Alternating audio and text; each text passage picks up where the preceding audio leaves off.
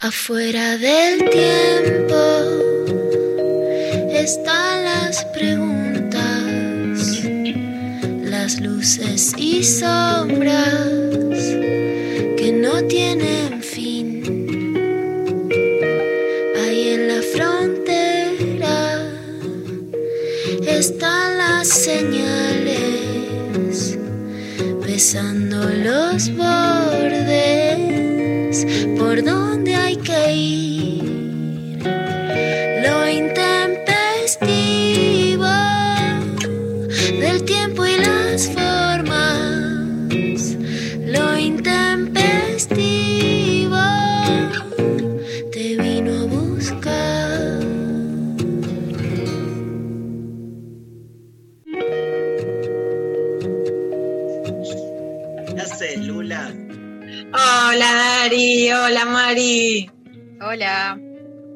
demoramos 18 minutos. Casi me tiro de nuevo dentro de la cama. Bueno, Mira, en mí eso es muy creíble porque lo hubiera hecho, no hubiera nunca salido, pero no sé si, no te veo vos en la cama, no sos como remolón, ¿no? Yo soy todo lo que es remolonería. Tal cual. Vos deberías, o sea, incorporar la cama ya como una manera, la- llevarla a todos lados. Te ves en las marchas, así, en, en el Congreso, por ejemplo. He dormido, he dormido en el Congreso. Eso seguro. Hola María, qué lejos que estás. hola. ¿Cómo andan? Bien. ¿Cómo te fue ayer con el blef de Bake Off? Tremendo. ¿Pero Impactante. ¿Te, gu- te gustó la manera de resolverlo o te dio medio bronquete? Me parece que hicieron lo que pudieron. Y lo, lo correcto, pero que podrían haberse resuelto de más maneras. Yo lo que no entiendo es por qué se cagaron de frío ahí, viste. En, Aparte, en ¿en el dónde? ¿En una canchita de fútbol 5? En, en no sé dónde. Ni siquiera, el- o sea, no sabemos, bueno, no importa. Me parece que estuvieron bien, pero que es cierto que podrían haber repartido, no sé, más guita entre más participantes, que pongan la, la plata. Igual te digo que Samantha, digamos, este, pasó a, logró, ayer- digamos, con el programa de ayer, este, mucha empatía, porque terminó como, leí por lo menos en las redes, como, eh, la están bardeando, bullying a Samantha, o sea, cambió un poco, ¿no?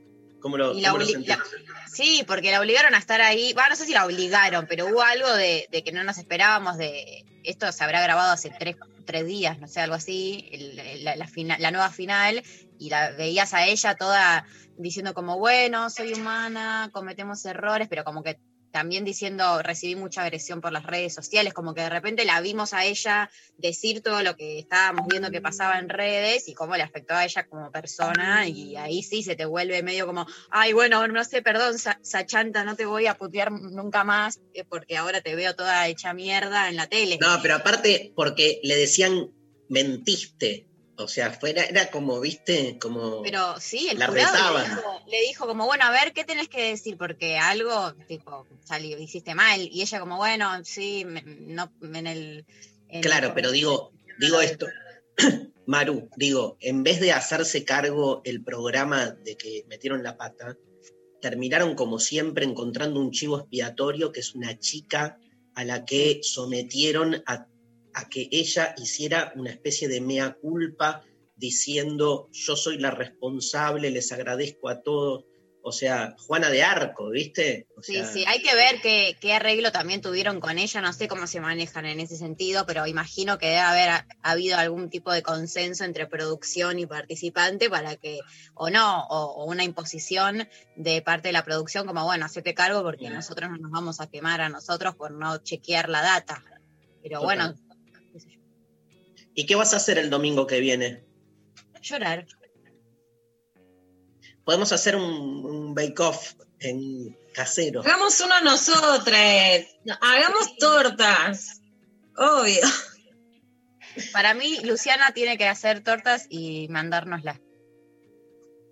Bueno, Mi, Mi papá, Igual- mi papá, mi papá me llamó por teléfono, que no me llama hace meses, para decirme que quiere comer un, un pescado que siempre comemos juntos, que yo no sé cocinar. Así que le dije que, le, que se lo iba a cocinar en la semana. Este, nada, me acordé. Un bake-off. Pescado. Yo creo que podemos hacer el domingo a la noche, después de tu charla filosófica, en un bake-off dulce y salado, agridulce. Mi, mi clase de filosofía del domingo se basó en el cínico Diógenes de Sinope, un helenista, un cínico que, este, eh, un capo, ¿sí?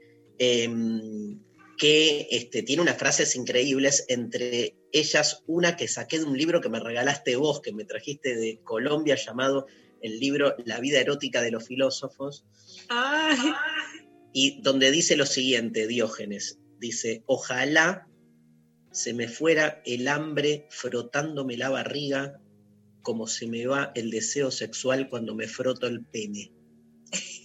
genial eso.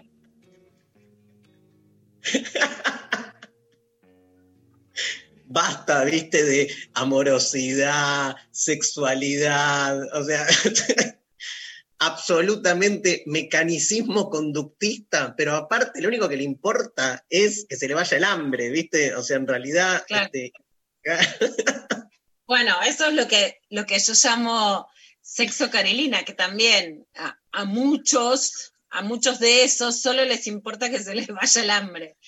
Pero, Pero- para mí, Lula, para mí es, es el, el sexo Carolina, vos sabés que coincidimos siempre en, en cuestionarlo y denostarlo. Acá es, se fue más al extremo, porque no es ni porque en el sexo Carolina hay un deseo de placer descartable. Acá no le importa. ¿viste? Más me- es como ir a cagar, es como más mecánico, ¿entendés? Es tremendo. Bueno, pero te voy a hacer el siguiente desafío, que Bake Off está incluido, ¿no? Me Dale. parece que se construyó más un ritual y una cultura de aprender a cocinar. ¿Qué es esto? ¿Te sale bien? ¿Te sale mal? Hay estafas, te rompen el corazón, ganas, perdés, lo mirás. De, del ritual de cocinar que del ritual del amor. O sea, hoy hay más cortejo en relación a la cocina que la masa madre, que sí, que no, que miramos a Claro. Paulina Cocina, que lo intentamos, No, a que- decir, total, total. hagamos un sí. bake-off del amor, ¿entendés? O sea, que no salga Obvio. mal, que haya estafa, que nos enojemos, que se te rompa, que la receta sale para el orto, que está excelente, pero Es que co- en el- cocinar el tema- el proceso. El tema es que el bake-off del amor o el reality del amor siempre se nos va en una cultura con este tipo de normalización de la sexualidad, se nos va, es, es border porno siempre, ¿viste? O va la cosa, como siempre decimos, de la mercantilización sexual. ¿No sabes la charla que tuvimos con Bimbo en Sex sobre cosificación y mercantilización de los cuerpos sexuales y salir a recuperar el garche este, liviano sin incurrir en la cosificación. Fue tremenda, fue tremenda. Bimbo me mató, o sea, la amé lo que se dio ahí, la gente estallaba, este, y tiene que ver con esto que hablamos siempre nosotros, Lula, tan presente, qué, qué, qué, qué claridad tiene Bimbo, tenemos que hablar con ella en algún momento, ¿no?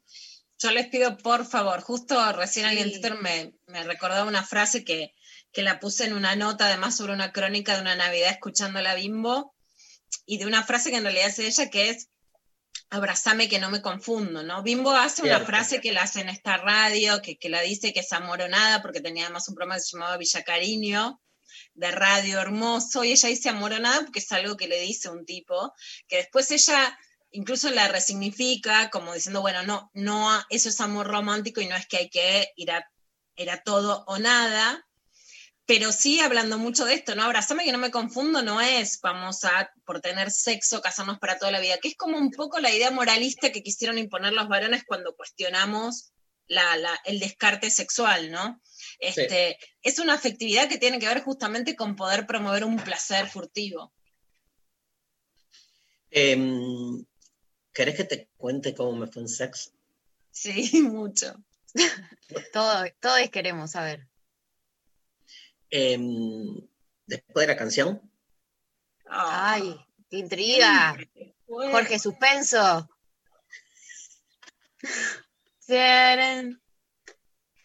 ¿A qué teléfonos nos puede escribir la gente, María? ¿Cambiaron los teléfonos o siguen los No. míos? Sigue los míos. ¿Andan? ¿Andan los teléfonos?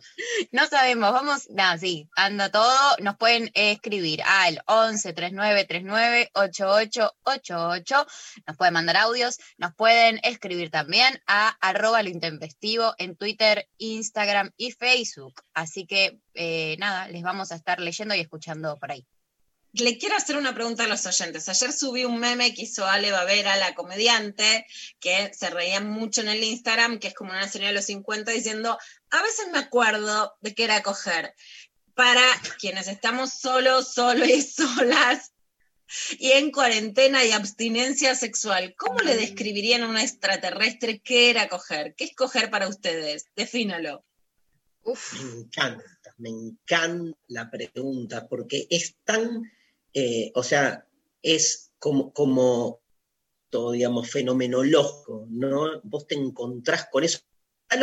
¿Viste esa película, Lula, eh, Filadelfia, este, de- Tom Hanks, que estaba enfermo, este, y que mm, Denzel Washington era un abogado medio inescrupuloso que, que- que- siempre tenía una frase que a mí me encanta, que es, a ver, explícamelo como si fuese un chico de cinco años, le decía todo el tiempo, ¿no? A todos.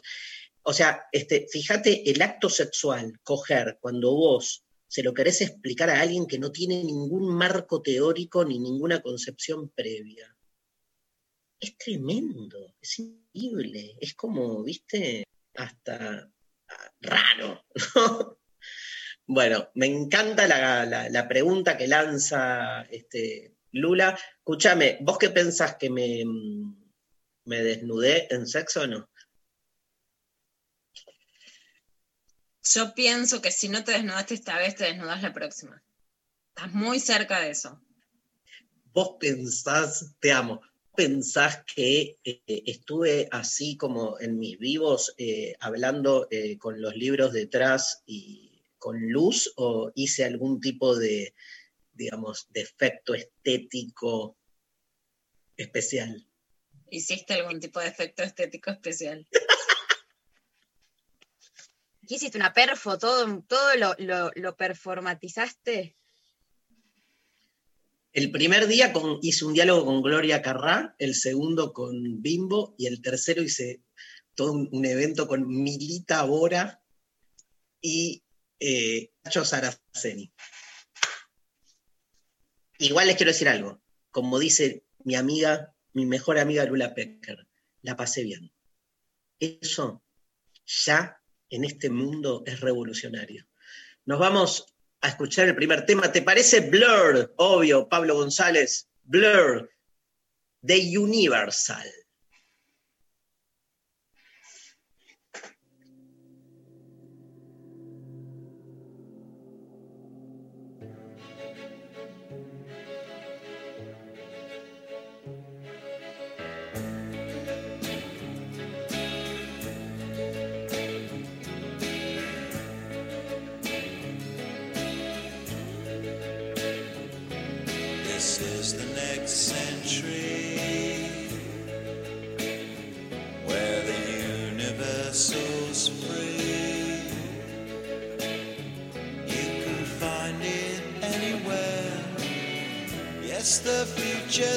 Sold every night we're gone. And some karaoke songs. how we like to sing along.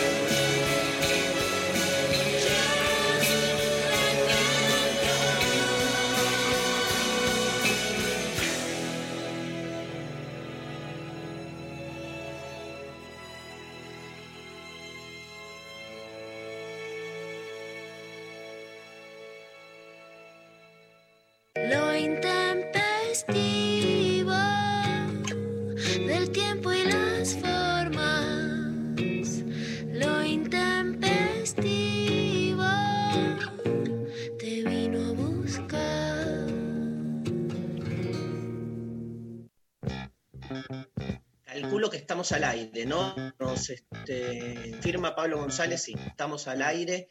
Este, bueno, gracias a todos y todas por estar ahí. Eh, bueno, ¿qué crees que te cuente? Experiencias, porque te puede contar mucho, como del código, pero no, bueno, primero estoy gratamente sorprendido por dos cosas. Por un lado, por el, este, por el evento en sí, y segundo, por cómo me sentí participando, ¿no? Esto está bueno. El evento me sorprendió para bien, digamos, tampoco tenía mucho prejuicio, ni tampoco sabía mucho, ¿viste? Se calculo que si hubiese sido de antemano más, hubiese dicho que no. La ignorancia, la inconsciencia a veces son necesarias para dar pasos. No, Lula, ¿te gustó la frase? Me encanta, me encanta. A veces está bueno ir a, ir a lo desconocido y te atravesa más. Che, hay mensajes de. Acá tengo un par de mensajes de oyentes hablando de sex. ¿Querés que te A ver. cuente? A ver. Sí. Nos llega por WhatsApp, por ejemplo. Este fin de estuve en sex y lo vi a Darío. Geniales cada interacción. La mejor con vivo. Queremos más de esa dupla. Firma Gaby. Gracias. Gaby. Despu- Después nos mandan, participé de sex. ¿Cuánto puede seducir un cierre de camperita ganguro? Y nos mandan a continuación, lo odié fuerte al cierre. ¿De qué habla esta oyente? Ah, Porque era, era así. O sea, en sex tenés mucha, mucho desnudo. Que es, o sea, eh, vos pensás que es un multievento, como estuvo Muscari el viernes, eh, Lula, y, y le preguntamos un poco de todo, y, y María le preguntó, obvio, sobre las plataformas y todo eso. Vas recibiendo todo el tiempo videos en Telegram, en WhatsApp, pero videos hot. O sea, no parás, estás hot todo el fin de semana, porque aparte arranca a las 8 de la mañana, ¿entendés? Claro. No es joda Este- esto. Eh, no es joda. Y, a- y aparte tenés como no solo videitos, tenés también, este, estás como presenciando un sexting entre, por ejemplo, no sé, Diego Ramos y Gloria Carrá, que se hablan entre ellos este, muy hot haciendo sexting. Estás como espectadora del sexting. Y después tenés, además, posibilidad de interactuar. Porque hay una hotline, o sea, como es una capacidad limitada de gente, este, estás ahí. Es más, hay Zoom, yo hice dos Zoom donde yo veía a todos. Y la gente aparte se, destapa, eh, o sea, como está todo muy encendido, la gente misma este, en el Zoom está medio en bolas, ¿entendés? Este, o parejas juntas, no, no, pero va subiendo a un nivel increíble y, además este, hay cantantes, hay bailarines, o sea que todo está buenísimo y en el medio aparecían estas charlas. Y lo que me pasó a mí, obviamente armé toda una cosa más oscura, o sea, seguí acá con la biblioteca, todo, pero... Y me puse un cangurito y, y estaba en cuero con el canguro nada más, pero sin remera. Ah, viste, o sea, te prendiste, no era, no era el Darío de remera. canguro y cuero. Y entonces la gente me empezaba a escribir, sacate el canguro. Canguro, claro. Obvio, vos también provocás, es la típica, ¿no? Vos estás ahí provocando, bancate que después te digan, ¿eh? Si vos te pones un cangurito, que te bancate que te quieran ver en pelotas. Y yo hacía esto, Lula, mira. Mirá. No, a él no le gusta, a él no le gusta. La subiera bajaba. Me subía y me bajaba el cierre del canguro, que es lo más antierótico que existe. Tiene lo suyo, tiene lo suyo, este Pero estilo, este estilo. Fíjate que la oyente dos días después dice, odié el cierre del canguro, no puedo creer. bueno, hay audios. Hay, Hay audios. audios que, que nos puede pasar Pablo, si nos desmutea el, el retorno los vamos a escuchar divinos. Pablo, no escuchamos nosotros, ¿eh? Hola chicos, ¿cómo están? Espero que Hola. muy bien todos. Eh, explicar coger, eh, la, la mecánica de coger me parece que es bastante eh, mecánico, si hay que explicarlo. Pero sí una vez escuché una definición de orgasmo que me pareció, si bien naif, pero muy linda, que es cuando te pica mucho la nariz y querés estornudar y no podés y no podés y no podés y finalmente estornudaste, esa sensación que te queda en el cuerpo es lo más parecido al orgasmo. Les mando un beso. Pol- polémico. Polémico porque podés llevarlo al eructo, al pedo, podés llevarlo, claro, yo qué sé, si es así como el destape de algo, a mí me parece como que es más que eso, no sé, me queda corto, igual A mí gracias, ¿no? Sí, que Lula, perdón. Yo te voy a decir, se me acaban de ocurrir, ¿eh? no son frases que tenga pensadas. Pero de lo que extraño, de defínelo, el único Sí. momento en que pierdo la cabeza. El único momento en que el cuerpo le gana completamente la cabeza. Y una frase más amorosa es el único momento en que me siento completamente abrazada. hermosas las dos. Este, hay experiencias así más, si querés, no sé, este, experiencias alteradas, vamos a hacer así, vamos a decirlo así, que también generan una sensación de pérdida del yo, ¿no? Tiene algo alucinógeno. No, la- orgasmo. las drogas. Yo en lo particular no tomo drogas, por eso para mí, viste, cuando la gente dice el sexo está sobreestimado, para mí no, porque para mí el sexo tiene algo de alucinógeno que no, que, que a lo que no llego en otras sustancias no quiere decir que lo que hago esté bien. Pero esa abstinencia se ha hecho que para mí el sexo tenga un valor que para otras personas que llegan a, a- a perder la cabeza por otros medios, tal, tal vez yo le doy más valor, porque para mí es el gran medio Sí. para perder la cabeza. Yo lo que creo es que en el, a diferencia, por ejemplo, no sé, estoy pensando en la ayahuasca, en ese tipo de experiencias, este, yo creo que lamentablemente, no hablo de vos, eh, hablo del género humano y para polemizar, yo creo que ya hemos logrado domesticar los orgasmos y que es- son pocos los momentos, ni siquiera tiene que ver con las personas, porque tiene que ver con nosotros, en, en que nos podemos entregar a que un orgasmo nos lleve puesto. Y cuando te pasa, nada, quedás turulato, pero por, por años. Pero lo que me parece al revés es que lamentablemente los terminamos de, de, de dominar, ¿no? Como de amaestrar y los perdemos en, en- en ese... Eso. Nada. Yo, eh, Yo no- yo no una. los domestiqué, perdón, Mari, yo no los domestiqué, pero sí me pierdo. ¿Entendés? O sea, la pasión sí. sigue teniendo, entonces algo que sí te, te termina Mm. si- sentir que, que te perdés. Claro. ¿Qué, Maru? No, que es- haría como la, la- la típica distinción que, que, que suelo escuchar en muchas pibas, sobre todo, en general de varias edades, ¿no? Pero como que hay algo del orgasmo en el varón muy diferente al orgasmo en la mujer, más allá de a nivel biológico, hablando de la domesticalización. Eh, que también, digo, como tener en cuenta que, en general en las relaciones, sobre todo heteros, suele haber algo que ahora estamos en general las pibas diciendo como, eh, guacho, hacenos acabar, ¿no? Como algo de que el varón está muy acostumbrado y muy, y quizás vive el orgasmo de otra manera y que las mujeres quizás no la tienen tan, eh, como algo tan del cotidiano cuando están, eh, digo, en una relación sexual eh, con un varón, porque no se prioriza el orgasmo de la mujer. Entonces hay muchas situaciones en las que las mujeres no, no, no- nunca llegan al orgasmo y porque no es la prioridad. Entonces hay Mm. como a- que se vuelve más especial quizás, de, o, o no sé si especial, pero sale de, de- de algo tan como, como sale de la norma, porque la norma es el, el- el orgasmo del varón, hay algo de eso que, que corre un poco. No sé si se entiende lo que digo. se entiende perfecto y me parece que es el trabajo este, que se viene haciendo estos últimos años, del cual Luciana Pecker es pero, corresponsable. Cuento a todos que con Luciana Pecker finalmente estamos este, haciendo un evento de construir el amor en cuarentena.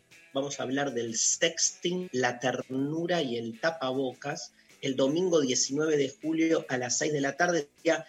Este domingo no voy a hacer mi, mi- mi vivo, vamos a hacer con Luciana el, el evento en el Conex, las entradas ya están a la venta, así que, y está estallado, ¿eh? la gente empezó a, a apoyar, les agradecemos un montón, la verdad que nos encanta hacerlo, y, y mañana podemos sortear una entradita, ¿no, Lula? ¿Te parece? Yo, ya- por supuesto, obvio, dos.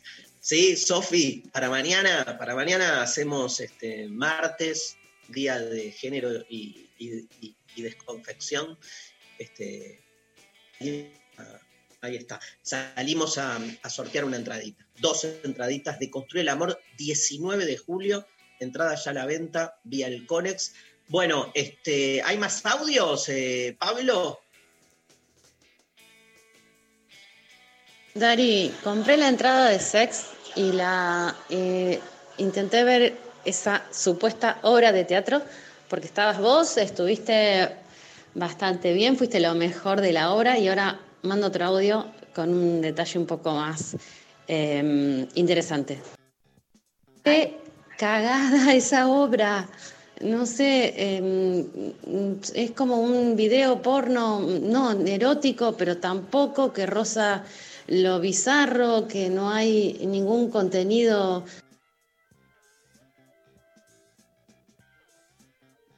¿Terminó ahí, Pablo? Ah, se corta. ¿O sigue el audio? Escuchamos nosotros. Ah, se corta. Se corta ahí. Bueno, nada, cada uno obviamente este, le, le pega de distintos modos. Es polémico. El que va a ver una obra de, el que va a ver una obra de teatro, bueno, Muscari lo dice, no es una obra de teatro. Es una experiencia erótica. Y, digamos, nada, o sea, a mí me pasó, a mí me llegaron mensajes de gente que le encantó y gente como que, como a la oyenta de recién, les pareció como que, que no, digamos.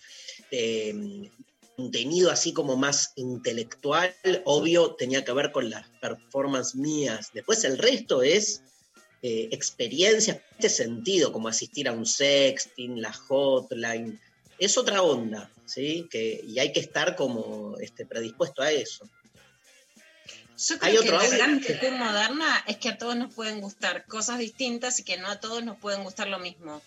Y entonces el gran problema es cuando algo no te gusta y, en- y crees que entonces es que está mal. Justamente la, la gran conquista del siglo XXI es la diversidad de gustos. Ni hablar, ni hablar, ni hablar. Y, y aparte entiendo a quién no le puede gustar, digo, está, está más que bien, este, pero a mí, a mí me encantó. Pero fui a buscar este, un Shakespeare, ni fui a buscar un guion, fui a buscar, yo estaba laburando igual, o sea, pero viéndolo, analizándolo, digo, como experiencia erótica, me copa, ¿eh? No, no digo que no, hasta hab- habían muchas parejas como que estaban juntos, ¿viste? Y, Ah. eso en cuarentena, aparte le da como una cosa. Y además esto de, para mí se corre, corre el eje, esto que hablábamos antes de la cosificación y mercantilización del sexo, da un paso más. Entonces es como una caricatura de la cosificación. O sea, este, como una especie de pretensión cosificante, pero ese hiper hace de vuelta y entonces termines en una charla este, con Bimbo o con Gloria hablando de la cosificación en ese marco. Está, en ese sentido a mí me parece que está bueno. ¿Hay otro audio, Pablo? Hola, soy Vero de Villa Pueyrredón. Y si le tuviera que explicar a un extraterrestre qué escoger, en realidad le propondría que, que experimente conmigo, o bueno, con quien sea, eh, conocer el cuerpo del otro. Porque me parece que el extraterrestre no va a tener un prejuicio, una postura previa de saber estas, estas cuestiones de qué zonas son erógenas, el valor de la penetración y bla, bla. Y me parece que nos va a permitir conocer desde otro lugar eh, y conocer nuestro propio cuerpo. Me parece que, que, y si el extraterrestre es- se llama Paul Preciado, mejor. Me encantó. Hermoso, ¿no? Es la fantasía de, de Donovan, de ver invasión extraterrestre, muy superadora. Y después Nadie, nadie conoce Donovan y ve invasión extraterrestre. Buah, buah, Lamento. buah, buah. Lamento. Diana era la extraterrestre, por supuesto, la mejor serie de mi infancia, la serie de más culto que eran extraterrestres, unos lagartos, pero había ahí relaciones comunes. Preguntale a, preguntale a María Stanriver si sabe de qué estás hablando. María, Eh, claramente no. bueno, eran extraterrestres, pero que tenían pinta de humanos, por adentro eran lagartos, había una guerra, y bueno, y, no, a mí me parece que tuvo relaciones Donovan con Diana y que nació Elizabeth, que era miti miti, era un matrimonio mixto. Perdón, entonces había unos extraterrestres y Sí, unos humanos la Tierra. y cogían. invasión extraterrestre, le hacían la guerra. Hubo sexo ahí. Vinieron a hacer la guerra y tuvieron sexo. No, pará, pará. Es como, es más parecido a, hombres de negro. Eran unos lagartos que cuando venían a- a- al mundo terrestre, Tierra, se investían de humanos. Pero de repente se Ah. sacaban la máscara. En esa época eran máscaras de, de- de plástico. Estamos hablando de los años 80. Y, Genial. este, y eran lagartos. Entonces, como que el- la, la cosa así impúdica era pensar, porque había un Diana eh, estaba re fuerte y que todo el mundo la amaba, este, que era mala aparte, todo el mundo la deseaba. Juan que era bueno y todo el mundo de ese encuentro sexual es como garchar con un con un lagarto. Claro. No Bueno, sé si me calienta mucho pensar en. No te va a parecer tan mal. No era, Bueno. no, era- no era una serie erótica, era una serie. No, no era una serie erótica, pero digo, es como completar la fantasía con ver invasión extraterrestre que quiere garchar. Pues, y ti no te da fantasía sexual.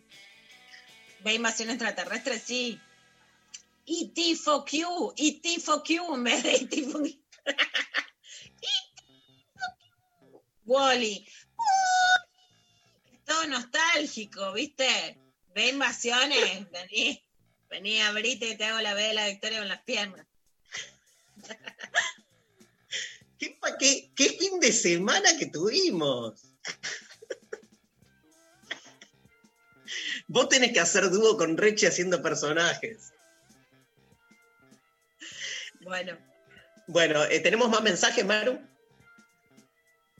Eh, sí, a ver, eh, mm, mm, por WhatsApp nos siguen llegando, repito, 11 39 39 8888 y arroba el intempestivo en todas las redes para que nos manden eh, sus mensajes. Aguante invasión extraterrestre, lo mejor, dicen. Y el bebé de Elizabeth cuando nace blanco y hermoso y de repente saca la lengua reptiloide. Y lo mejor, los superpoderes de Elizabeth que hacía levitar las cosas. Comían ratas, me hizo acordar ahí Pablo también. Sí, escúchame, hay otro audio, otro audio. Buen día, intempestivos, ¿cómo andan? Miren, les voy a contar mi anécdota de cuando me enteré que era coger. Tenía nueve años. Ya previamente, cuando era chico, tenía cinco más o menos, eh, sabía que los hombres tenían pito y las mujeres no sabía bien qué tenían. Eh, pero bueno, nada, nunca lo hablé con mis viejos y nunca me lo explicaron. Y yo me acuerdo que me reía de un chiste que decía lápiz japonés, que si lo decís muy rápido parece que dice lápiz japonés. Y yo le preguntaba a mi viejo dónde la ponía y mi viejo nunca me contestó. Cuestión, pasaron, pasó el tiempo, nueve años, estoy en Brasil y estábamos con un amigo cantando una canción que nos habían enseñado ahí que decía Se sente sechin, pachinechi, abre as pernas, senchin mechi, si vos está cansadín, paga un boquechi, paga... Y bueno, cuestión que mi, mi amigo me estaba explicando qué significaba y claro, abre as pernas, senchin mechi, no sé si se pronuncia así, pero vendría a ser algo así como abrir las piernas, sentate que te la meto. Entonces, claro, mi amigo me decía, claro, metés. Y yo le decía, ¿qué metés? La pija. ¿Pero cómo la pija? Tipo, ¿qué? ¿Dónde la metés? La concha. Y para mí, bueno, a partir de ese momento, coger era meter la pija en la concha. Qué lástima, nunca me lo pudieron explicar mis viejos y que, bueno, justo para esa época mi vieja murió. Pero bueno, me estoy yendo por las ramas y el audio se hizo muy largo. Así que un beso, los quiero y buen día para todos.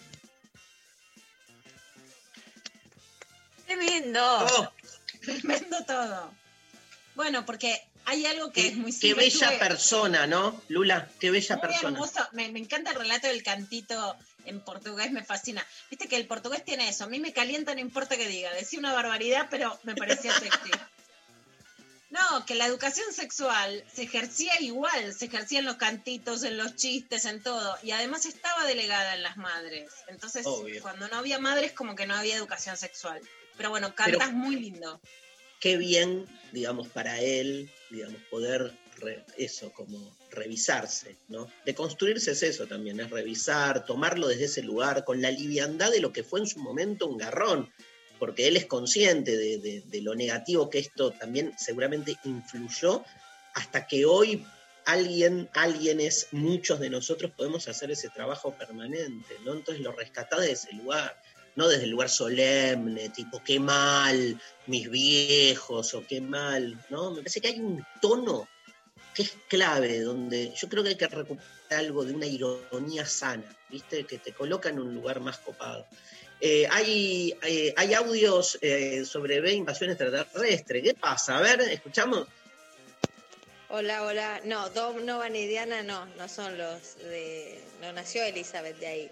Es una chica terrestre, una con rulos, morocha, como medio adolescentona, que se enamora de uno y nace Elizabeth ahí de un huevo en una caverna, ya ni me acuerdo. Yo la vi, vi Invasión Extraterrestre, fue lo mejor de mis 11 años. Este, y, y bueno, y, y coincido con, mi, con, la, con la oyente que dijo que, que sí, que pruebe conmigo. Me encantaría. En cuarentena, este, encontrarme a coger con un extraterrestre sería ya el colmo de la fascinación. Ya más cosas en esta cuarentena no podrían pasar. Aguante, aguante el encuentro con el otro, es eso. Si no hay encuentro, que no sea nada. Chau. Bueno, la verdad que tuvimos un fin de semana hermoso. La gente más hermosa del mundo nos está escribiendo y nos manda audios y estamos felices, aunque empezamos tarde, de hacerlo intempestivo. Nos vamos a escuchar un tema que se viene Luciano Lutero. Y este, ya que la oyente habló de, de ojalá me encuentre con un extraterrestre en mi casa, Luciano nos va a hablar de el hogar. Y en qué lugar está este, hoy puesto el hogar en cuarentena. Eh, felices de hacer lo intempestivo. Vamos con Fabiana Cantilo, ¿te parece, Pablito? Fabiana Cantilo, tal vez uno de los temas más escuchados de Fabiana Ca- Cantilo en la historia de Fabiana Cantilo. Fue amor. Yo podría haberlo hecho mejor, vos podrías acercarte a mí. Yo intuía que esto, mi amor, se rompía y estoy siendo así. La verdad es que todo fue tan extraño, tan extraño al fin. Yo buscando el polvo de Dios, vos bebías para irte de aquí. Cada vez que pienso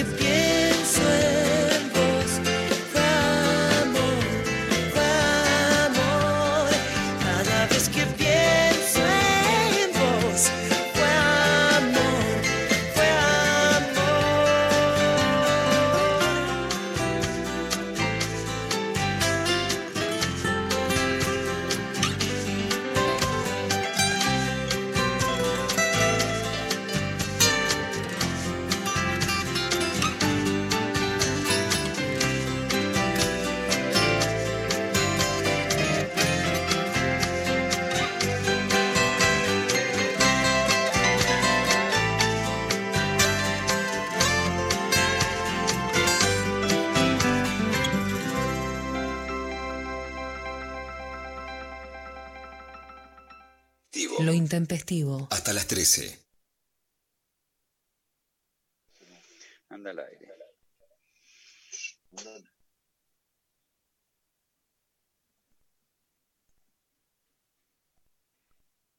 ¿Estamos al aire? No. ¿Qué haces, Lu? ¿Cómo va? Esperá que puede ser que estemos al aire, ¿eh? Porque. No hablemos de sexo, no hablemos de sexo, por favor. No hablemos de sexo que estamos al aire, que nunca lo hacemos. Escúchame, me parece que estamos, sí, hay, hay alguien puso aire. Mira. Luciano Lutero, bravo. ¿Cómo va? ¿Qué tal? Nuestro che? columnista favorito de los lunes. ¿Qué cuentan? ¿Cómo están? No hay, ¿Te no cortaste hay el pelo, Luciano? Me corté el pelo, ¿se nota? Sí, ¿no? Te lo No, sí, cortaste solo, me imagino, que porque no, corte, no. Sí, sí, sí, corte. Lo cortaste auto- solo porque las peluquerías están en cuarentena. Exactamente. ¿Y cómo fue la, la sensación de agarrar la tijera, verse al espejo y recortar parte de tu ser? Un No, psicoanalista. siempre. En general es como, es como si un auto, la castración, una autocastración, castra solo el psicoanalista que se, se autocastra. Sí, no, siempre, siempre me corto solo, la verdad, no, no es algo novedoso. ¿no? Tomo Este, la frase, siempre me corto solo.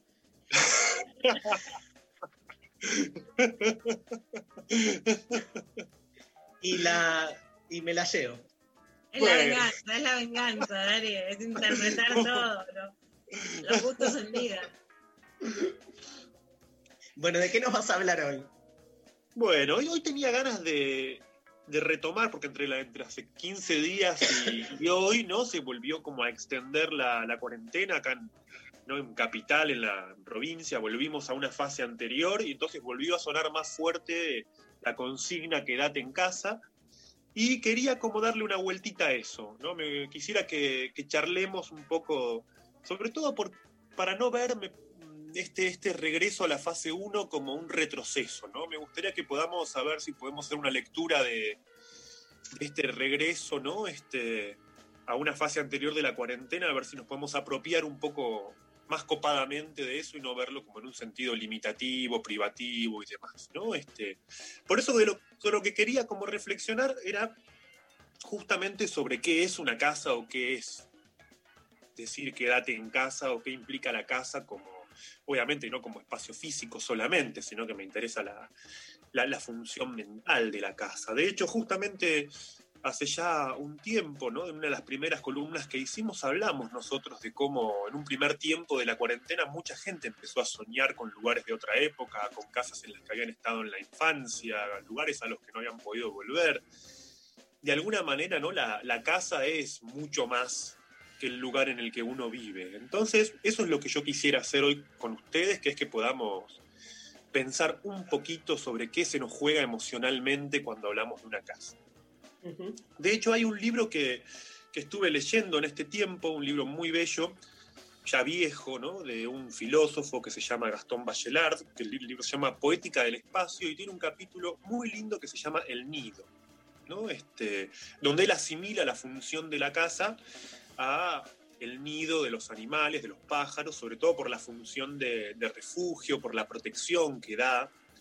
Y de hecho, ¿no? Digamos, cuando leía esas páginas pensaba cómo insistió para nosotros en este tiempo, para muchas personas, la metáfora de la cuarentena como un encierro.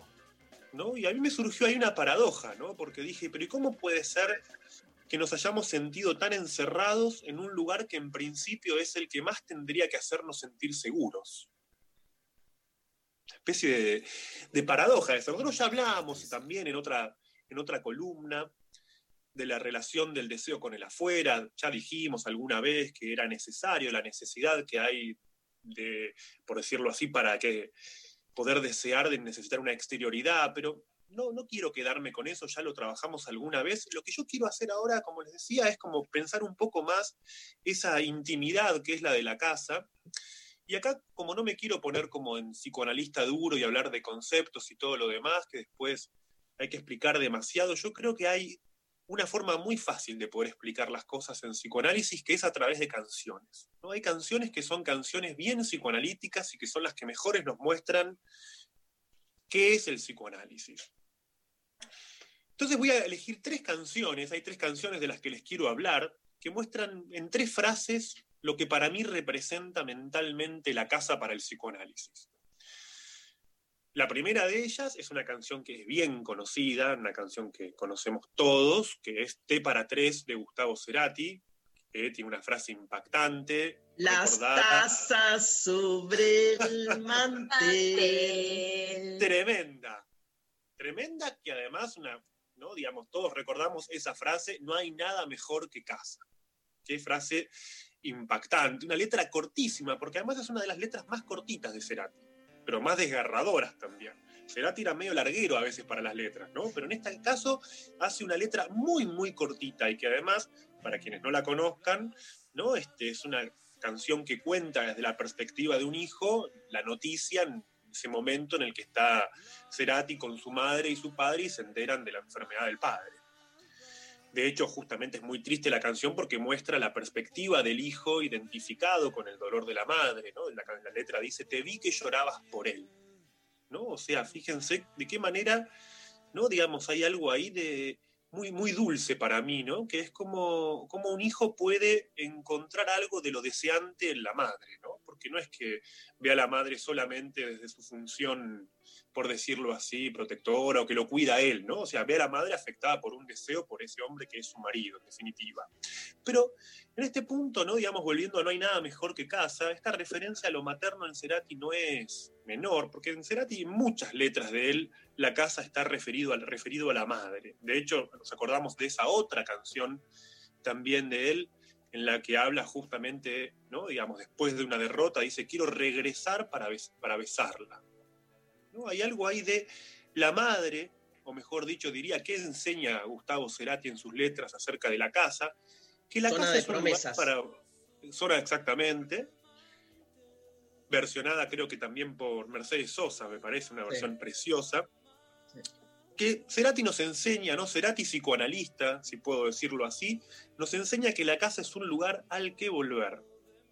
De hecho, varias veces me pregunté, ¿no? Digamos, en este tiempo de cuarentena, ¿cuántos de nosotros hicimos de la casa algo más que un espacio para hacer tiempo, dormir y salir, ¿no? Por lo general, las casas muchas veces en las que vivíamos pre-cuarentena eran casas deshabitadas, ¿no? Casas en las que siempre estábamos escapándonos, ¿no? Digamos. De hecho, hay- algo que es muy frecuente en la, en la práctica del psicoanálisis, y de hecho que en esta cuarentena apareció mucho, que es que cada tanto alguien se refiera a que el fin de semana estuvo en mi casa, su casa, y lo curioso es que no están hablando de la casa en la que viven. ¿no? no es raro escuchar a una persona, incluso a veces de 40, 50 años, decir, estuve en mi casa el fin de semana y en realidad está hablando de la casa de los padres. ¿no? Está hablando de la casa de otra persona. O sea, ahí hay un dato que es central. ¿no? Mucho, para la casa para alguien no necesariamente es el lugar en el que vive. ¿no? Y ese dato a veces es tremendo descubrirlo. O al menos es la invitación a descubrir algo. Y esto nos lleva para mí a una segunda pista, ¿no? Porque si como decía antes, ¿no? Digamos, hay casas de las que nunca nos fuimos, hay casas a las que siempre estamos volviendo, hay casas en las que no vivimos y vivimos a veces en lugares que no son casas. Esto nos lleva para mí a una segunda pista, una segunda canción que me gusta mucho, que es una canción de un cantante francés que se llama Benjamin Biolay, que Qué hizo un lindo, disco lindo. hermoso, gran Lo cantante. amo, no que- sabía que te gustaba.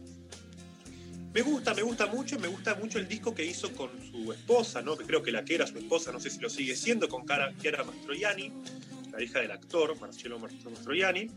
Y ellos tienen una canción preciosa que se llama justamente Una casa no es un hogar. ¿no? Y es una canción hermosa, ¿no? Digamos, para quienes no la conozcan, la resumo muy brevemente, ¿no? O mejor dicho, de qué trata la letra. Lo que esa canción cuenta es cómo a veces hay ciertos vínculos que son un sostén para nosotros, que funcionan como un espacio en el que nos encontramos a nosotros mismos. Y lo más hermoso que dice la canción es que justamente es que en esos vínculos, que son los que cumplen la función del hogar, permiten que nos encontremos o que podamos estar solos. Nos dan una capacidad psíquica, que es la del hogar, que es estar solo a pesar de estar con otro que no es estar en, en soledad precisamente, ¿no? Digamos, es algo muy distinto. Me voy a explicar mejor para, para desarrollar esta idea, pero dije antes, resumo, ¿no? Hasta acá, dije que por un lado teníamos la casa como el lugar al que volver y ahora esas relaciones que nos permiten estar con nosotros mismos porque nos permiten estar solos. ¿Qué quiere decir eso? Quiere decir en principio que en el hogar es el lugar, puede ser un vínculo, no solamente es donde uno vive, ¿no? Puede ser un vínculo, como decía, donde podemos dejar de actuar el personaje que nos pide la vida social. ¿no? Digamos, es decir, en el hogar siempre dejamos o podemos prescindir de la ficción de creer que somos quienes somos. Y esa es una obligación muy grande de nuestra vida. ¿no? Digamos, los psicoanalistas llamamos a esto el narcisismo. El narcisismo es la obligación permanente de sentir que somos lo que somos, que es muy agotadora por momentos pongo un ejemplo trivial, personal, para explicar esto. Cuando yo estoy con, con, mi hijo Joaquín, yo me puedo olvidar de que soy Luciano Lutero, me puedo olvidar de mi trabajo, me puedo olvidar de mis ideas, me olvido de, de, de todo, me pongo a jugar y, y, descubro quién soy, puedo prescindir de ese refuerzo narcisista que necesita mi vida en cualquier otro contexto. Está buenísimo. En ese sentido, Está- ¿no? Digamos, el, el hogar, sí, No, no, me, perdón que te, interrumpa. Está clarísimo porque este, siempre hablamos con Lula de eso, ¿no? De, sobre todo para los que tenemos por ahí una vida con alguna exposición, ¿no? O sea, este, tomo tu ejemplo, este, es recurrente que ponerle en entrevistas a mí me preguntan, ¿y cómo es este, ser filósofo en tu casa? Me preguntan, ¿no? ¿Cómo es ser filósofo en tu casa? Entonces, mi respuesta siempre es, no sé, yo con mis hijos soy padre, no soy filósofo, ¿no? Y si de alguna manera me sale más el ser filósofo, hay algo que está funcionando un poco problemático ahí, ¿no? Porque este, tiene que ver también con todas esas esos roles que, que- uno eh, cumple u ocupa y poder diferenciarlos y ver en qué lugar sacar cada uno. Totalmente, ¿no? Y creo que esto se generaliza al tipo de vida contemporáneo. Vos pensás, Dari, que hay dos películas, o mejor dicho, hay una película ¿no? que se popularizó por mostrar esto, que es Perdidos en Tokio. ¿no? Perdidos en Tokio es la película de dos personas que se juntan, que se encuentran en Tokio, o sea, en qué lugar más lejano aparentemente que de la casa, y arman esa función del hogar, porque logran estar juntos y descansar cada uno de ser quienes son. Claro, claro. ¿no? De la misma manera que hay un cuento muy lindo de Cortázar que se llama Amor 77 que muestra lo mismo. Amor 77 es un cuento de Cortázar de dos renglones que dice, me lo acuerdo de memoria casi, dice, después de hacer todo lo que hacen, vuelven a ser progresivamente quienes no son. Me gusta esa idea de que en el narcisismo no somos. En el narcisismo, ¿no? Volvemos a la ficción social, ¿no? Digamos, a ese punto en el que estamos todo el tiempo haciendo cosas para escaparnos de nosotros mismos.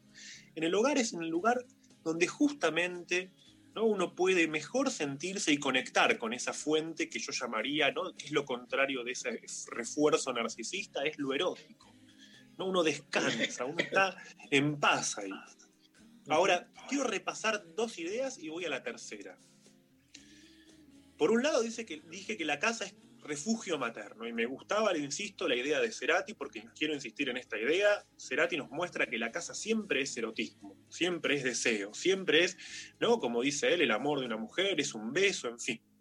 En segundo lugar, mencioné ese otro punto en el que la casa se vuelve hogar y que tiene que ver con algo que es poder prescindir de cierto esfuerzo narcisista, poder estar a solas o con otro, pero en definitiva pudiendo encontrar otro tipo de lazo con uno mismo que no sea el estar, ¿no? digamos, reforzando continuamente la propia identidad. Esto me parece muy importante subrayarlo, porque yo creo que es uno de los aspectos más importantes de nuestra época, es el que más cuesta hoy en día, es el que más moviliza a la ansiedad y la desesperación.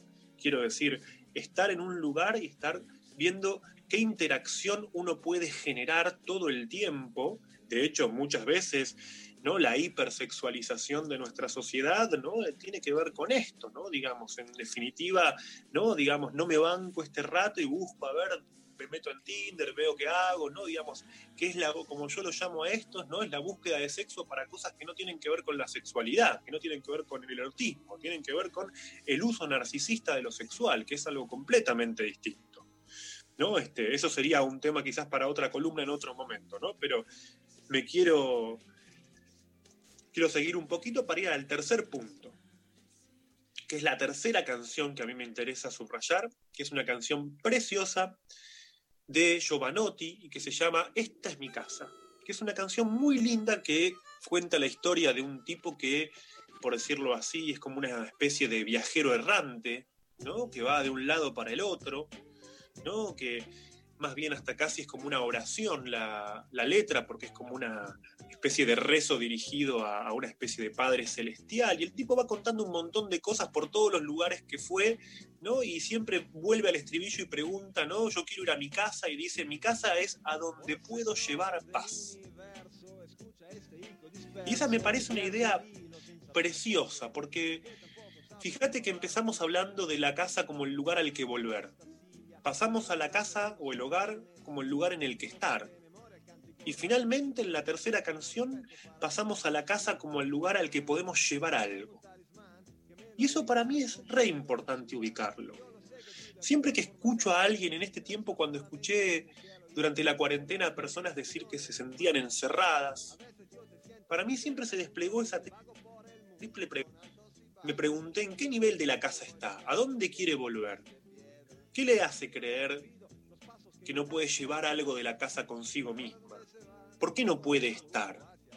¿No? Para mí hay un punto ahí donde esos tres verbos, volver, estar, llevar, son las tres dimensiones que tiene la casa y el hogar para cada uno.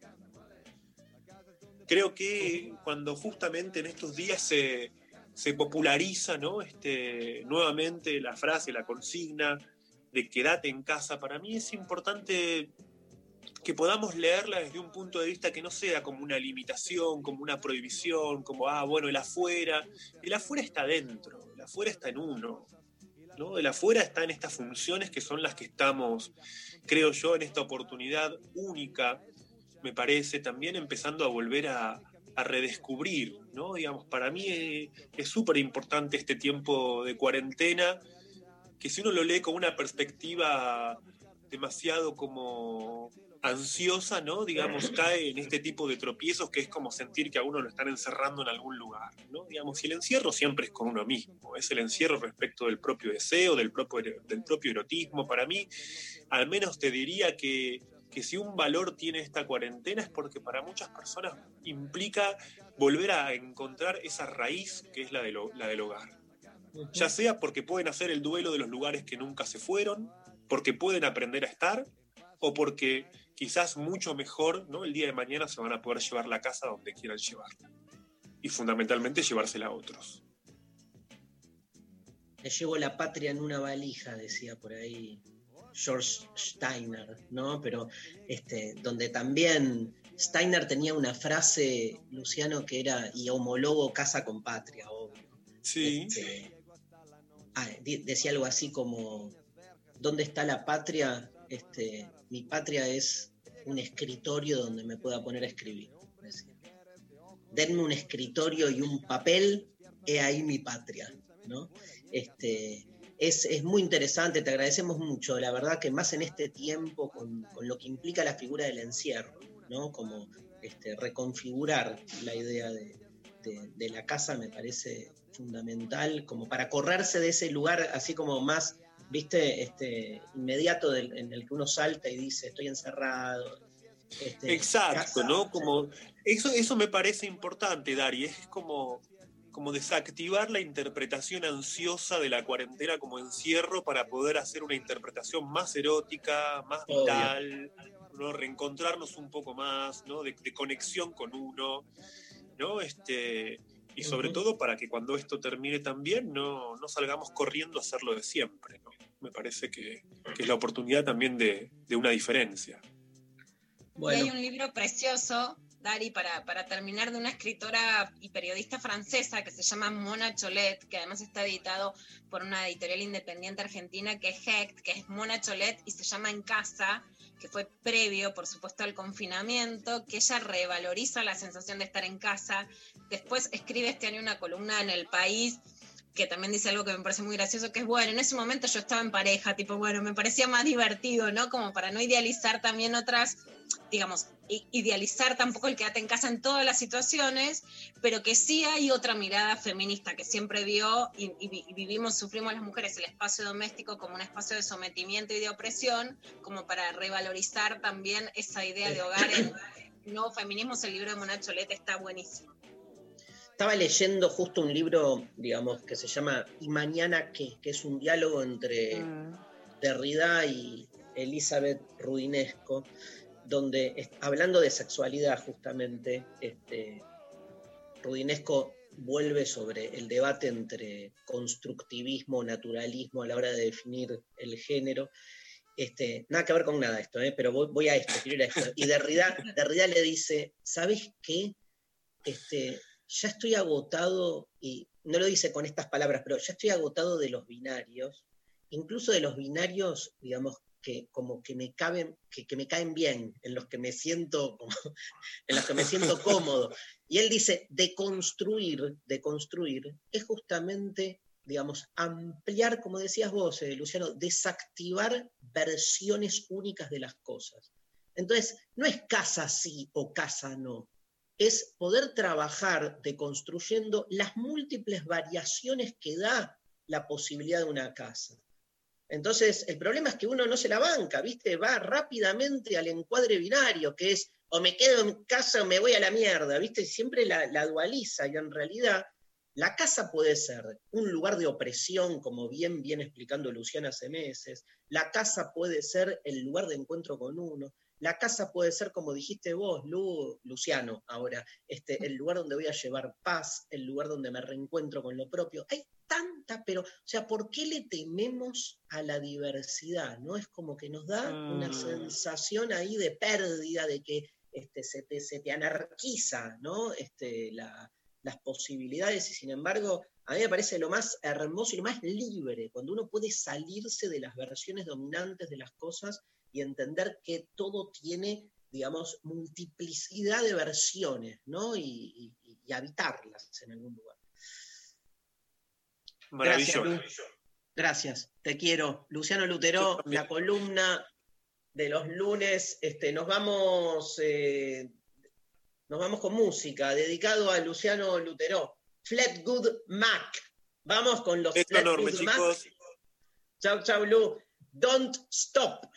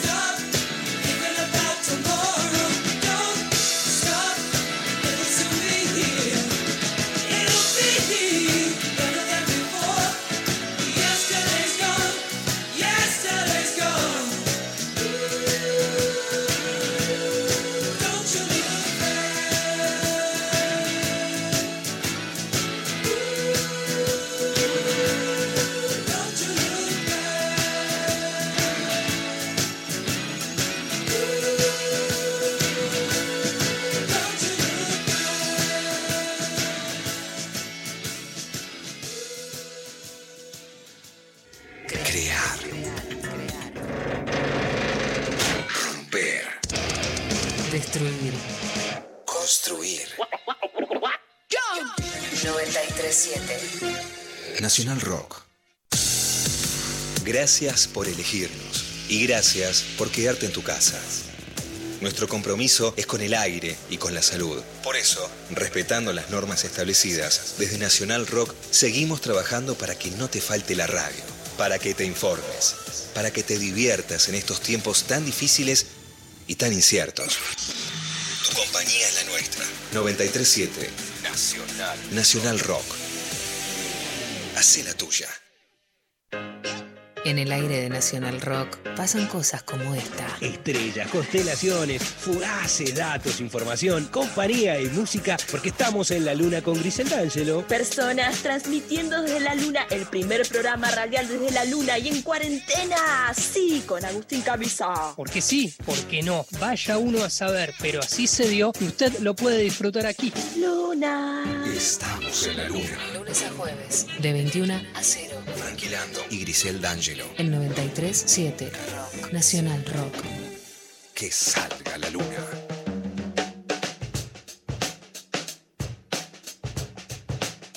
Nos seguimos en lo intempestivo y vamos a ir a clavada de noticias. Un fin de semana, pero movidísimo, Mari.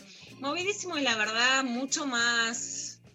Digamos, volvió una grieta que era inesperada y que además de inesperada, sí me parece que no era el plan que tenía Alberto Fernández, que es mucho más conciliador, que intentó pasar por la idea de grieta, que intentó hablar con los medios de comunicación que habían sido eh, claramente opositores al kirchnerismo, que yo creo que esperaba que en épocas de pandemia, ¿no? Esa primera escena de todos los diarios con la misma tapa, no sé si esperaba ese nivel de idealización, pero tengo la sensación que eh, que se le pegó en la pera, para hablar en términos muy criollitos, con, con un binarismo político en la Argentina que se puso muy candente y muy difícil de desentrañar, que está dejando de ver lo importante, se critique o no, en lo, lo, lo, que se hace, lo que se deja de hacer, la forma de hacerlo, que la verdad el valor de la vida pasó a estar muy por debajo y con muchas cosas canallas. Por ejemplo, ¿no? la, la científica Sandra Pita, que en principio, digamos que fue una de las que generó esta idea de infectadura, diciendo que no cree que la periodista científica más relevante de la Argentina, que es Nora Bar del diario La Nación, tenga realmente COVID-19, o sea, no creerle a alguien que está internado en un hospital por neumonía, que tiene una enfermedad con un millón de, de contagios, eh, digamos, por lo menos en el mundo, digo, ¿no? De una pandemia mundial, habla de un nivel canallesco en los discursos públicos que se puso mucho más espeso de lo que creíamos. Pero vamos a, a, a lo que son acciones y el plan de acción contra las violencias que presentó el Ministerio de, Género, de Mujeres, Géneros y Diversidad junto con Alberto Fernández. Primero vamos a escuchar a Alberto y algo que a mí me parece muy importante decir, que es que el hogar, justamente para mí hay que revalorizarlo, como decía Luciano Lutero recién, pero para muchas mujeres el hogar es un lugar donde tienen que salir. Las que sufren violencia pueden salir, está en el boletín oficial, y también para las restricciones de circulación que se han dado en la ciudad de Buenos Aires y en el, Gran Buenos Aires, en el AMBA, que sepan que pueden viajar en tren, en colectivo, en su auto e ir a denunciar. Esto decía Alberto Fernández. Ya con Elizabeth habíamos hablado durante la pandemia porque ella me planteó una preocupación que tenía, que tenía que ver con la violencia de género, la violencia doméstica. Y era que a ella le preocupaba que en tiempos de cuarentena la violencia sea ejercida y la mujer no tuviera cómo reaccionar, porque estaba conviviendo con el mismo violento, con el mismo golpeador. Y ella encontró una salida con el WhatsApp para que tenga la posibilidad la mujer de advertirle al Estado lo que le estaba pasando. Y volvió días atrás y nos dijo, tenemos que abrir, abrir una serie de, de, refugios para contener a las mujeres a las que tenemos que sacar de las manos del golpeador y darles un lugar seguro junto a sus hijos. Y vamos a hacerlo. Y este plan es el comienzo. ¿Es un plan ambicioso? Sí. Pero debemos ser ambiciosos si queremos ser una mejor sociedad. Bueno, por supuesto que hay que ser ambiciosos. El plan de acción contra la violencia ya había sido presentado por el, por el macrismo, por Fabiana. Es un plan. Lo que sí hay que decir es que se habían comprometido a hacer 36 hogares de protección integral, que no los cumplieron, que solo terminaron nueve, que además habían sido empezados por el kirchnerismo. Sobre violencia de género en general se es mejor no pensar en que las mujeres sean las que están encerradas. Este plan de acción, de hecho, prevé que las mujeres tengan acceso a la vivienda, pero en situaciones como las de pandemia los refugios son importantes. Este plan tiene un presupuesto que es 20 veces mayor al que dio el macrismo y en relación al teléfono que, que nombraba en Alberto, también es importante contar que el Ministerio de Mujeres hizo un convenio con la empresa de WhatsApp y que por eso, además de la línea 144, hay tres líneas de WhatsApp a las que pueden comunicarse. Una es 112-771-6463. Pero además, después, Alberto bromeó como que le tocaron todas las pestes y ahí vamos a ver qué dijo. Recién medio en broma y medio en serio estábamos trabajando con Vilma y le decía, hablando de esta reunión, me tocó el default, me tocó la pandemia y me tocó el fin del patriarcado. ¿Qué más me va a pasar? ¿Qué más me va a pasar? Pero bueno, pero está muy bien, está muy bien, está muy bien. Porque de la pandemia vamos a salir más unidos y más convencidos de que la unidad es el camino. Del default vamos a salir más fortalecidos, sabiendo que el futuro está en nuestras manos y no en las manos de los que nos prestan plata. Y del patriarcado vamos a salir y vamos a ser más iguales. Y cuando las sociedades son más iguales, mejores sociedades son. Gracias a todos, a todas y a todos por estar ahí.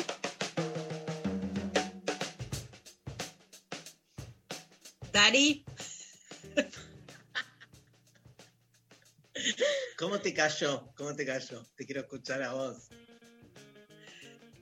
No, no, a mí me parece que, digamos, Alberto, y esto lo dicen todos, es, es un tipo muy machista que le cuesta mucho la deconstrucción, ¿no? Con Macri, Fabiana Túñez di- dijo, bueno, ¿quién lo hubiera pensado? El primer feminista, ¿no? Y eso caía completamente, digamos, descolocado y además realmente sí tuvieron una intención de ser un liberalismo eh, digamos, un liberalismo que se ocupara de la violencia hacia las mujeres, un liber- liberalismo más parecido a Manuel Macron, en que no, que no lo cumplieron, ¿no? No, Ni se aprobó el aborto, ni cumplieron con ninguno de los puntos del plan de acción, ¿no? Esto sí hay que decirlo, y en ese sentido sí, cuando, por ejemplo, Fabiana Túñez firmó el, el comunicado de, eh, que define a las medidas contra la pandemia como infectadura, me parece que ahí hay una resbalada, porque ni siquiera están, eh, cumplieron con la previsión de refugios hay como una aceptación, ¿viste? Es este chiste que hacen todos los varones de ahora estas me están volviendo locos, me tocó el fin del patriarcado y yo encima tengo que responder y lidiar con esto. Claro, ¿no? como poner, yo separaría, digo, este, la parte en que él dice, bueno, de la pandemia vamos a salir más unidos, del default no sé qué, o sea, cuando la parte propositiva está buena. Ahora, poner en el mismo plano a la pandemia, al default y al fin del patriarcado, parece que, Exacto, digamos, esa es la muerte. Así es como le cae a lo. O sea, la parte que a mí me cae bien es la de la sinceridad, ¿no? No, no les cae cómodo, no les parece cómodo.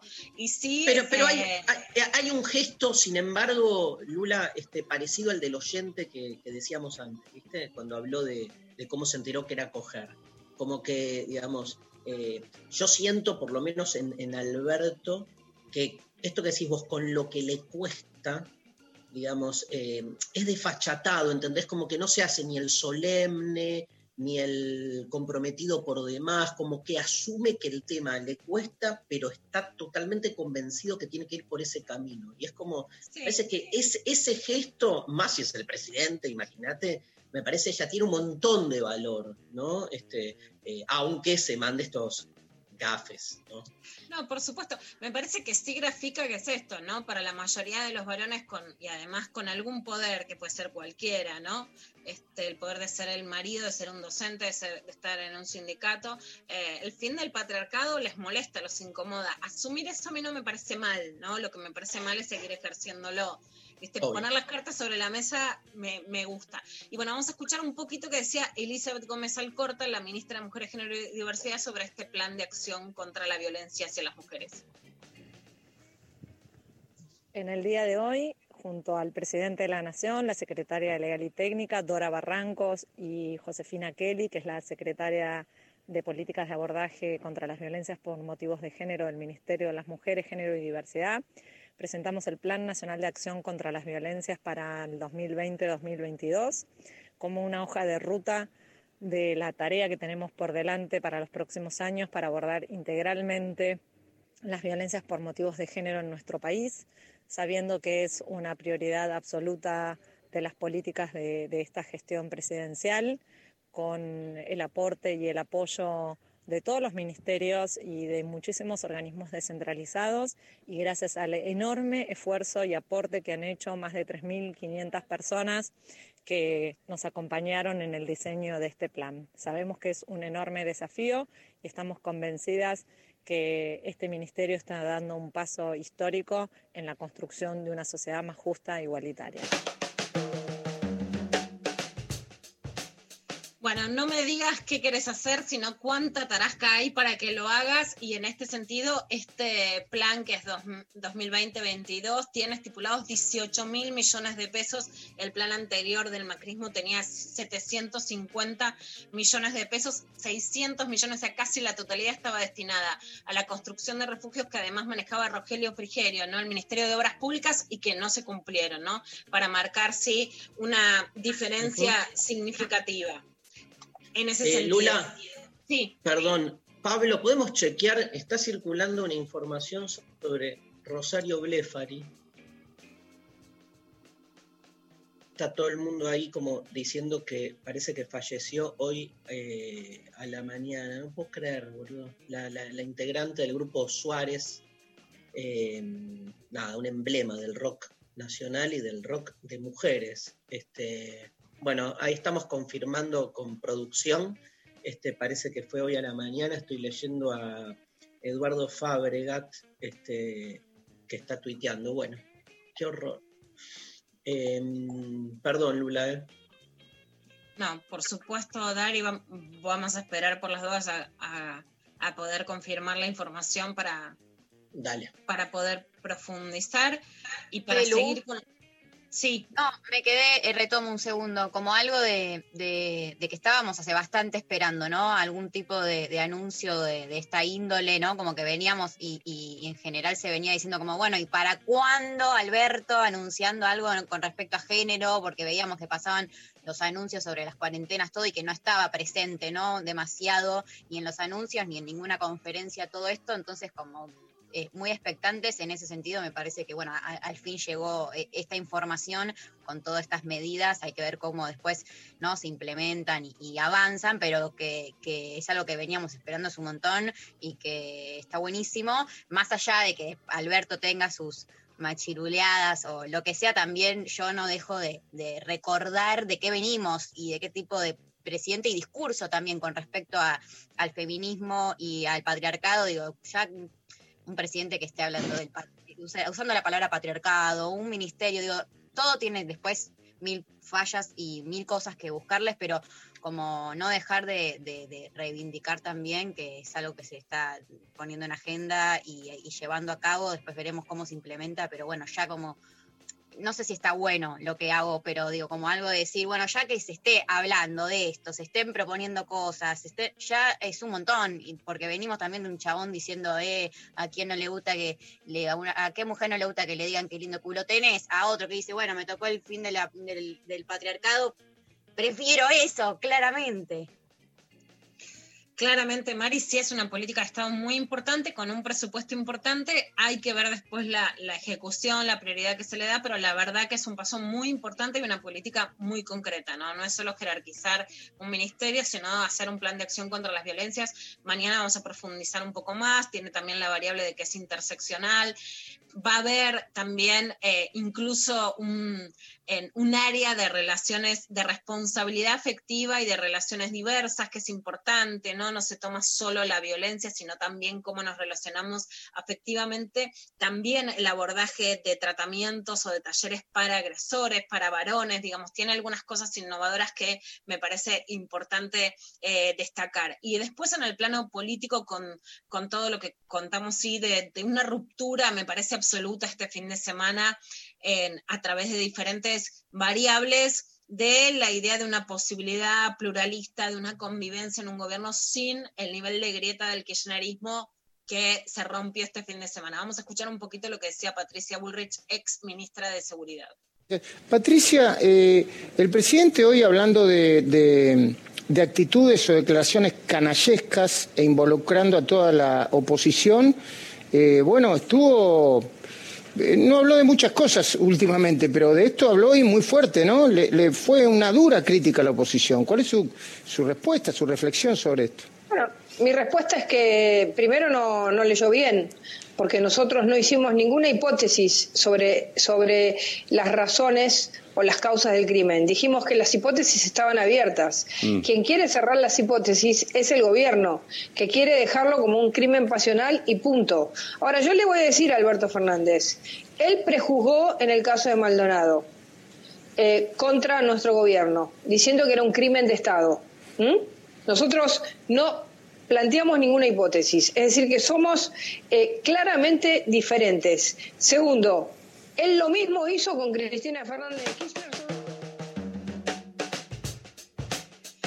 Bueno, una situación hiper compleja para explicar y desarrollar, porque en principio Patricia Bullrich sí hoy es la vocera más dura de lo que fue el macrismo, mientras que Horacio Rodríguez Larreta es el más conciliador con políticas de Estado sobre la pandemia.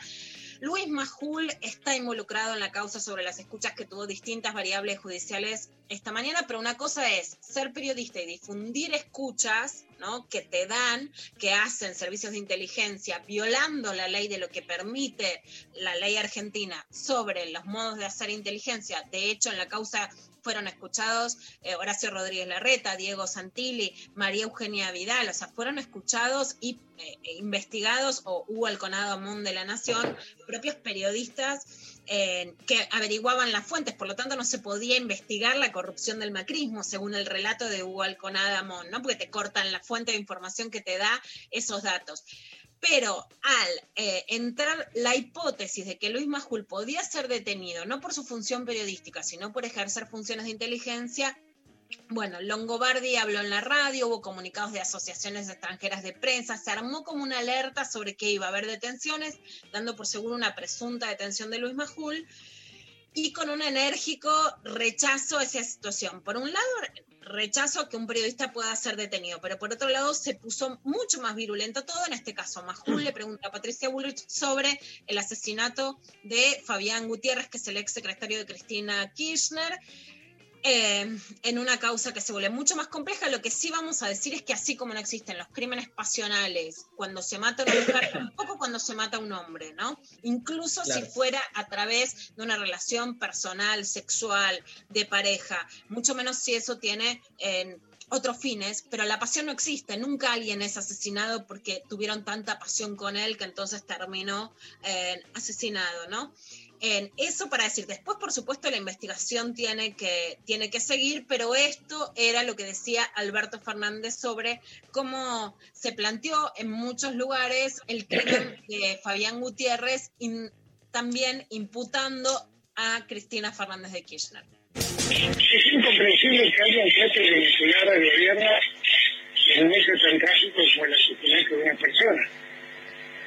Eh, dicen que tuvo otro, otros móviles en su muerte.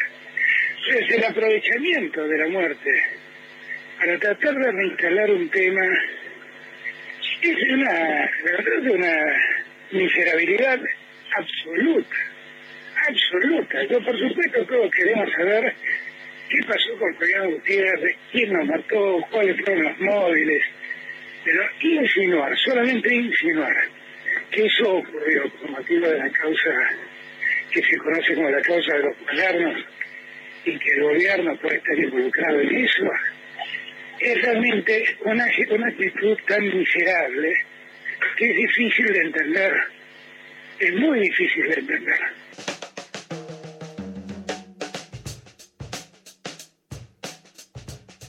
Bien. Bueno. Bueno, es lo que, lo que pasó en una investigación que va a seguir sobre el asesinato de Fabián Gutiérrez en el Calafate, una investigación que va a seguir sobre las escuchas ilegales y un país que Alberto Fernández se, se imaginaba sin grieta y que ya pasó al olvido. La grieta está vivita y generando una, una gobernabilidad mucho más difícil en un momento de crisis económica y de pandemia. Sí, no sé si se lo imaginaba sin grieta.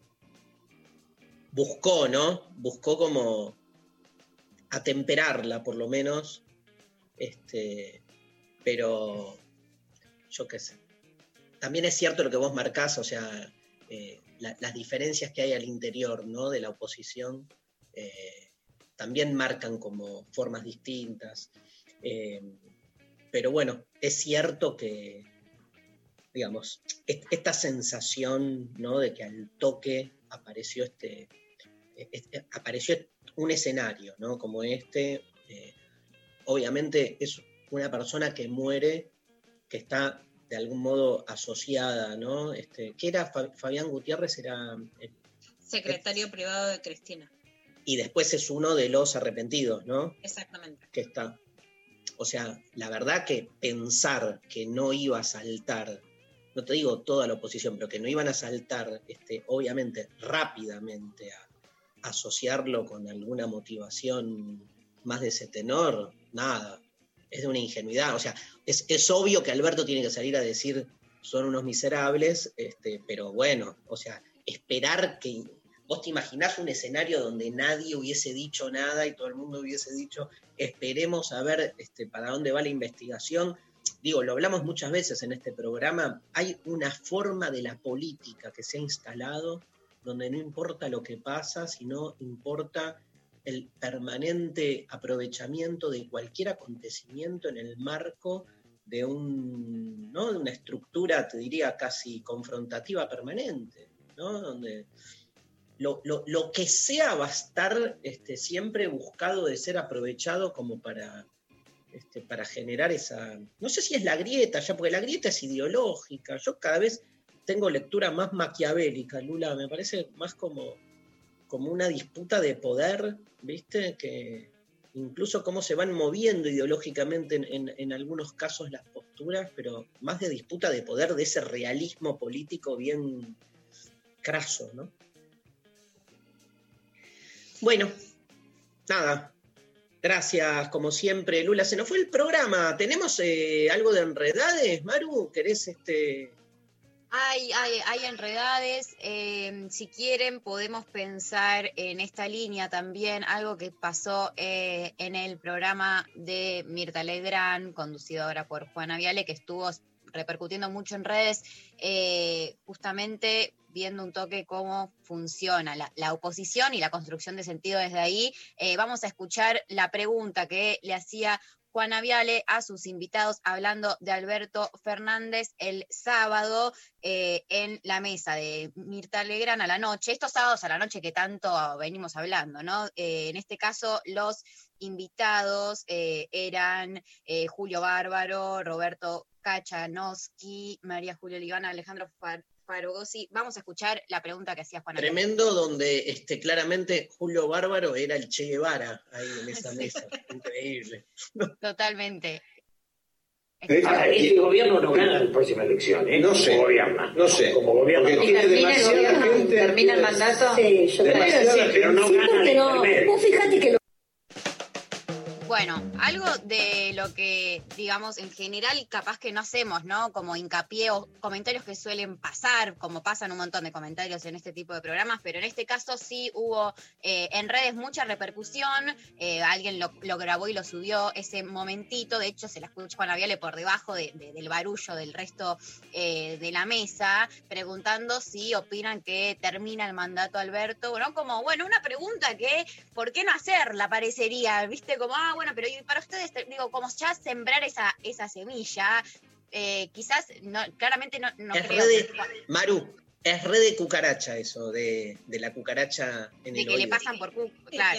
Sí, sí. Es re, re. Termina el mandato porque te digo, a mí me pasa en un programa hiper menor como seguimos educando, que de repente me desconcentro un toque y tengo al productor diciéndome, tirale eso, y yo, ¡ah! Y repito, ¿viste? Pero, no, no, y bueno, es, este, lo que pasa es que hay, hay un corrimiento, ahí hay una decisión, ah, digamos, de la producción de un corrimiento en el, en el cariz de los invitados. O sea, evidentemente han decidido ir por, ahí sí, por cierto espectro ideológico, y los sábados a la noche, digamos, este, nada, se volvió monocromático, ¿no? Este, cosa que na- debe haber alguna razón que uno desconoce, pero debe haber. Porque, No, bueno, intereses, claramente, ¿no? Intereses. Claro, pero no, eh, no, no expuestos, ¿no? Obviamente. porque- No, y además, recordemos, Darío, a ver, por un lado, en la mesa empezaste vos, Melina Furman, yendo, era otro nivel de diálogo, y ahora sí se han corrido esto, una extrema derecha, porque un gobierno que está gestionando una pandemia con el eh, jefe de gobierno de la ciudad de Cambiemos no tendría por qué ponerse en juego en el primer año de gobierno de la gobernabilidad. Mauricio Macri terminó con cifras de desempleo, de endeudamiento, de vaciamiento político enormes y justamente se respetó mucho que terminara con la gobernabilidad. Imponer ya esa duda, esa pregunta, es desestabilizante absolutamente. Como vos decís que se lo digan por cucaracha, habla de mujeres que digamos que lo que se cuenta es en una forma externa, pero que en realidad por detrás hay otras cosas más allá de que a todo el mundo le puedan dictar una pregunta por cu- cucaracha, ¿no? Que forma Obvio, parte obvio. del operativo, digamos, cuando trabajas en un medio, que eso no sea lo denigrante, pero sí el nivel de discurso que se está ejerciendo desde esa mesa. Bueno, Maru. yo veía en, en Twitter que eh, un par de tweets que era como, bueno, podemos confirmar que el problema no era Mirta, sino que era el programa, ¿no? Como algo, como haciendo, un- como diciendo, bueno, como salgamos de pensar que solo Mirta era la que estaba sembrando ella, la persona, Mirta Legrand, la señora, sino como, y que el resto no, sino que hay como una cosa del programa en sí y de, bueno, claramente los productores o quien sea que le haya cucaracheado la data o la, la pregunta, que habla de, de que, de, de los- la- del fin que tiene ese programa de, de alguna forma también y que no es solo la señora Mirta Legrand eh, quien está... eh, quien es la, la- la- la- que ejerce ese tipo de, ¿no? de construcción de sentido. ¿Hay más enredades? Hay más enredades. Eh, vamos a escuchar en simultáneo. Saben que los sábados a la noche también transcurre el programa de Andy Kuznetsov, Podemos Hablar, y vamos a escuchar eh, un recorte que estuvo circulando en Twitter eh, en el que, y quiero saber su opinión al respecto, eh, en, el- en la mesa de Andy estuvieron sentades eh, Oscar González Oro, Mariano Pelufo, Rocío Oliva, Julieta Prandi, y salió un tema que dio de qué charlar en redes. Vamos a escuchar la, lo que decía Pelufo sobre el uso del bidet. ¿Te a pelear por la teoría del video con alguien? No, por el tema de las canillas y eso no. No, no, pero la gente no me la, no me la cree, no la entiende cómo funciona. Es muy raro. Eh, Yo, yo- perdón, lo dije hace 20 años en radio. ¿Qué dijiste ¿Qué vos? negro Que dijo? sa- hay que usarlo al revés. hay que usarlo al revés. Ah, los dos está. piensan lo mismo. No, no, no. pero pero es vos que no vas al lavatorio y haces así. Es como manejar No. una moto de espalda. Exactamente. Ok. ¿Eh? Vos, entonces, tu teoría, teoría es que o te quemás el culo o... O es un frío Claro, quirúrgico exactamente. que te surce. están yendo un paso más que quizás no hacía falta, Claro. pero... No, bueno, mi O sea, teoría tu teoría es que el video hay que encararlo mirando la pared, Te es llevo, eso. te llevo algunos Perdón, ábrame el plano, señor director. Julieta, por favor. Vos estás sentado en el inodoro. Sí. Tenés el video al lado. Distancia social, Sí, el video. distancia social. Lo más antinatural del mundo es hacer esto. Lo más antinatural del mundo. Lo natural. Lo natural es pie de pivot sobre el pie izquierdo, giro, y ahí quedo, Claro. cual Silvina Luna DJ, tan, tan, tan, tan, Y sabés cuál es la tan, caliente y cuál es la fría. ¿Cuál es la caliente y cuál es la fría? Y ese chorro que te pega en el ciático, que no sabes para qué sirve, Excelente. cuando estás de frente, entendés para qué sirve. Perfecto, clarísimo.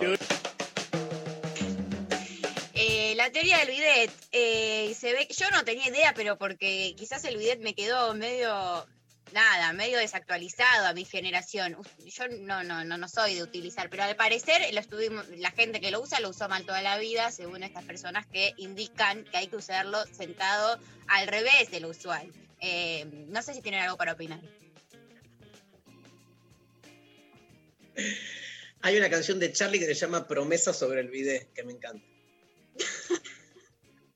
Por favor, no hagas promesas sobre el bidet. Por favor, Me gusta igual que se pongan porque me tratas tan bien, me tratas tan mal. ¿Será que no aprendí a vivir? A veces estoy tan bien, estoy tan down. Calambres en el alma, cada cual tiene un trip en el ocho. Difícil que lleguemos Vamos a a ponernos de acuerdo. promesas sobre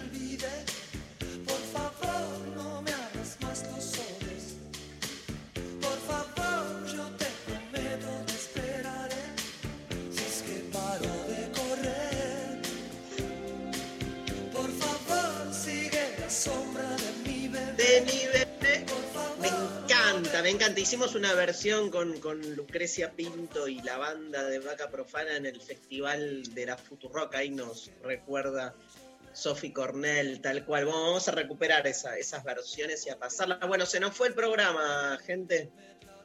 ¿Cómo la pasaron? Muy bien. Muy bien. Bien, bien. Retornamos este, después del fin de semana. Tenemos- jueves feriado y viernes feriado de puente, así que tenemos semanita corta de este, lo intempestivo. Señoras, señores, ha sido un placer enorme este, compartir el programa de hoy. Nos vamos escuchando a Fito Páez, ¿te parece, este, Pablo? Gracias a todo el equipo. Hoy tuvimos nuevo operador técnico. ¿Me decís el nombre, Pablo? Walter. Bien. Walter Danesi. Walter, gracias por la buena onda, querido. Un placer. Pablo González, que hoy la ayudó, ¿eh? La ayudó. Ahí está, ahí está Walter. Un placer. Pablo, Capo. monu- va monumento, va monumento. Va monumento. Camino al monumento. Pablo González. Camino al monumento. Este, Lali Rombolá, eh, Sofi Cornell, el equipo entero del Hoy Tempestivo. Nos vamos con Ey de Fito Páez y nos vemos mañana. Chau, chau, chau.